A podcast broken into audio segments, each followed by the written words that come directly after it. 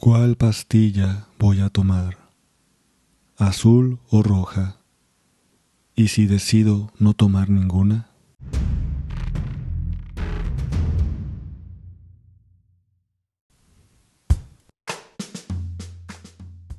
¿Cómo están? Les saluda su amigo virtual y esa voz que les habla siempre al oído, Manuel, el filósofo imberbe.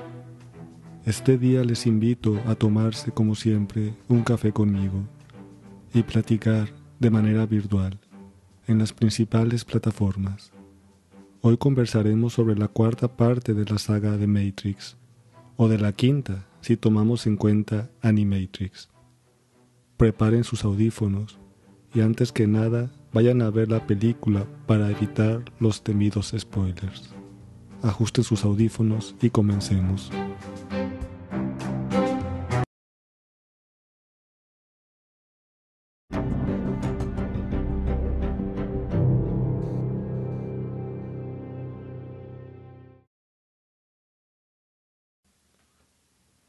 En esta cuarta entrega de la saga de Matrix, vemos a un Neo atrapado en una realidad hecha a medida, a la suya.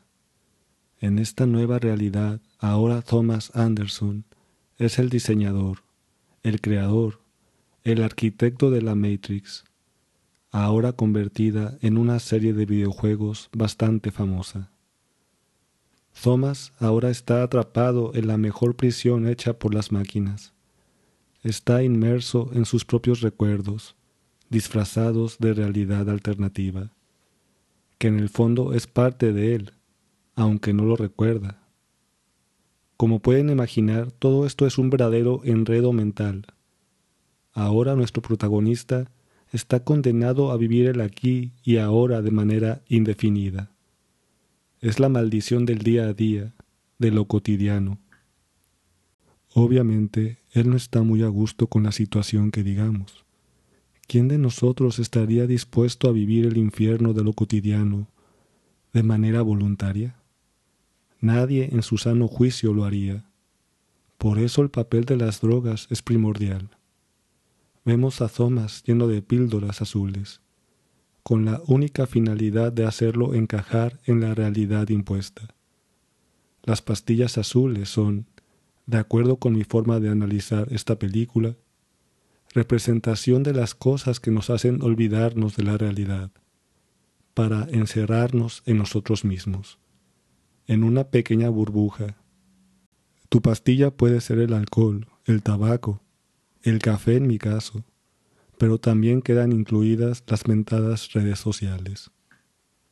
El tema de las píldoras es importante ellas nos introducen en la trama e idea guiadora de toda película, de esta película y de las anteriores, a saber, lo binario.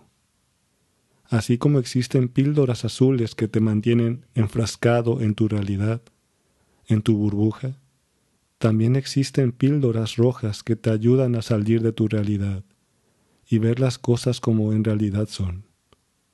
O al menos eso nos quieren hacer creer. Uno de los personajes, creo que fue Vox, afirmará que la Matrix evolucionó en binary, en binario, donde ya todo está escrito. Solamente hacen creer a sus habitantes, a sus esclavos, que eligen, que son libres, cuando en realidad están siendo manipulados. Como siempre que hablo de distopías, cualquier parecido con la realidad es mera coincidencia es la falacia del falso dilema. Es decir, nos hacen pensar que solo hay blanco o negro, cuando la realidad está llena de muchos matices. Si vuelven a ver la película, verán que está llena de dualidades. Neo y Trinity, o Neo y Smith, Morfeo y Vox. Estos últimos están vestidos de color rojo y azul, respectivamente. Sobra decir que el significado de estos colores en la película es muy obvio, pero la dualidad ya se vislumbraba en las entregas anteriores. Baste recordar al arquitecto y a la pitonisa.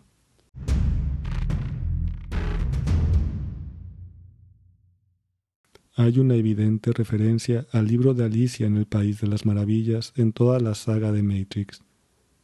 En esta entrega vemos que Thomas Anderson está inmerso en un agujero de conejo, en el cual se hunde más y más, gracias a las pastillas azules. Alicia se adentra en el país de las maravillas cada vez que sigue al conejo. Ella cree que al seguirlo va a encontrar la salida, pero en realidad se adentra más en el abismo.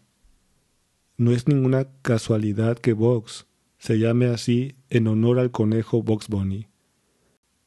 Y precisamente ella es la que ayuda a Neo dentro de la Matrix.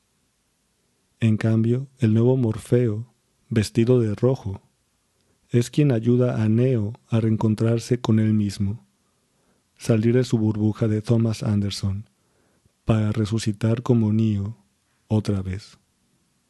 Vivimos en una sociedad que piensa que puede elegir, pero en realidad solo se está hundiendo cada vez más en el agujero de conejo, en el rabbit hole.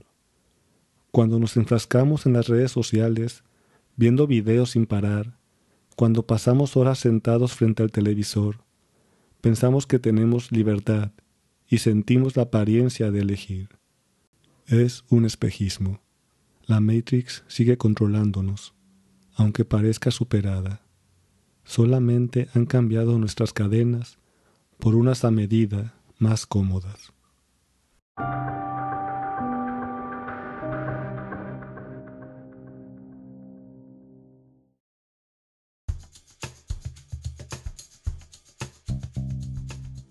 Gracias por tomarse un café conmigo.